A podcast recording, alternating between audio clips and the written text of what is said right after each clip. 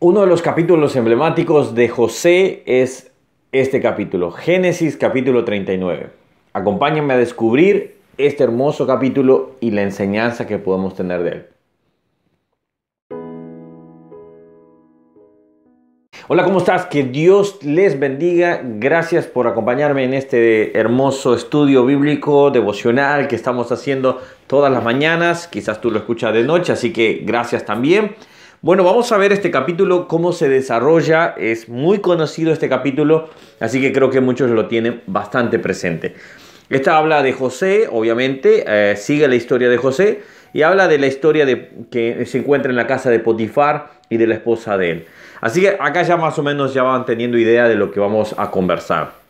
El versículo que se van desarrollando del 1 al 6, Dios eh, prospera a José en casa de Potifar, por ejemplo. Del 7 al 18, la mujer de Potifar acosa a José. Y acá vemos a José un buen corredor realmente. Y vemos a Pablo, recordamos que le decía a Tito, a Timoteo, perdón, este, huye de las pasiones, juveniles. Así que José, aun cuando Pablo todavía no estaba, ya sabía correr de estas pasiones, obviamente, por agradar a Dios. Vean ese versículo, escríbanme en el comentario qué versículo es ese donde José corrió para agradar a Dios principalmente. Así que del 19 al 23 José es metido a la cárcel y Dios aún así lo sigue prosperando. Es impresionante ver cómo Dios acompañaba a, José. El dato interesante que encontramos, bueno, lo voy a leer de unos diccionarios bíblicos, hago las citas acá referentes. Del diccionario bíblico voy a, voy a verlo acá eh, eh, ¿Quién era Potifar? Potifar, por ejemplo, según el diccionario bíblico evangélico, eh, Potifar viene del hebreo Potifar, Potif tiene unos apóstrofes ahí, que pertenece, que significaba que pertenece a Ra. Ra era el dios del sol, por ejemplo.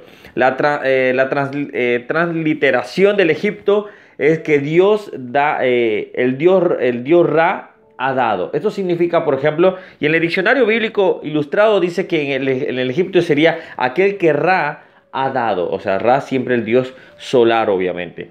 Eh, en otro diccionario bíblico cristiano dice que es consagrado a Ra. Entonces vemos estas referencias que Potifar, por ejemplo, eh, tenía una cierta eh, vida espiritual, vamos a decir, una cierta vida en la cual él, por ejemplo, podía identificar cierta forma espiritualmente a alguien. Y José tenía esa, vida espiritual. Así que José nos demuestra que obviamente cuando, cuando uno anda con Dios, eh, se nota que se tiene una vida consagrada, una vida entregada. Si bien eh, Potifar tenía una vida consagrada hacia un Dios pagano, un Dios, no el Dios de los cielos, pero en el ámbito espiritual, se nota. La gente que está en otros ámbitos espirituales nota cuando tú eres hijo de Dios, obviamente, porque se nota que el Espíritu Santo está contigo. Y bueno, vamos a la reflexión del día de hoy. Vamos a ver Génesis 39, 2. Lo pueden leer en sus pantallas. Dice, mas Jehová estaba con José y fue varón próspero y estaba en la casa de su amo, el egipcio. Génesis 39, 2. Vemos acá a, a, José en la casa de, de Potifar y ya Dios lo estaba acompañando. Siempre lo estuvo acompañando, pero acá vemos que dice que lo estaba prosperando. Y es interesante como empezamos esta, esta historia de José, de que Dios lo iba a acompañar. Y vemos acá cómo Dios estaba acompañando a José, cómo lo estaba caminando con él. Nos muestra cómo desde el inicio de José estaba con él. Eh, me encanta cómo se da la referencia en Hechos 7:9. Dice: Los patriarcas, movidos en envidia, vendieron a José para Egipto, pero Dios estaba con él. No importa quién esté maquinando algo contra ti, no importa quién esté contra ti, si Dios está contigo, Dios te prosperará. En todos los caminos, en, no solo en el ámbito económico, cuando se habla de prosperidad, la gente piensa normalmente en dinero. En todos los caminos, en tu felicidad, en, en, estar tranquilo, en tener paz. Entonces vemos que Dios lo estaba eh, acompañando. Y pensábamos como en la cisterna cuando estábamos hablando de él, pensábamos que Dios lo había abandonado, pero Dios lo seguía y lo estaba acompañando en cada momento. Así como lo acompañaba a él, te está acompañando a ti también.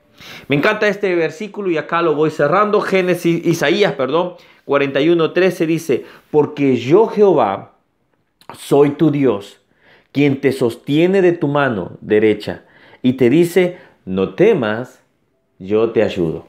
Así como sostuvo a un José, así como sostuvo su vida en una cisterna, en una cárcel, en una casa totalmente desconocida y lo prosperó, así Dios te seguirá ayudando a ti también.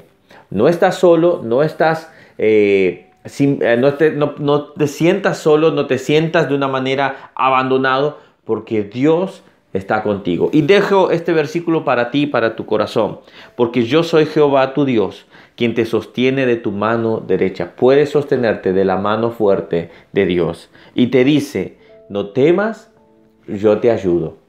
Que Dios nos ayude en cada momento de nuestras vidas. Que no lo olvidemos y que podamos saber que podemos contar con Él. Que no estamos solos. Él no nos ha abandonado. Dice un versículo, Él no abandonará la obra de sus manos. Dios no te, no te ha abandonado. Dios te ayuda y está contigo.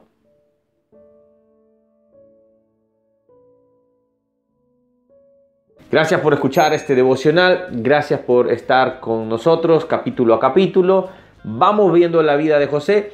Cuéntame un versículo de este capítulo que te llame la atención y discutámoslos ahí en los comentarios. Te animo a que lo hagas para que podamos enriquecer más estos eh, hermosos devocionales que Dios nos está regalando. Que Dios te bendiga y nos vemos en el próximo video. Chao, chao.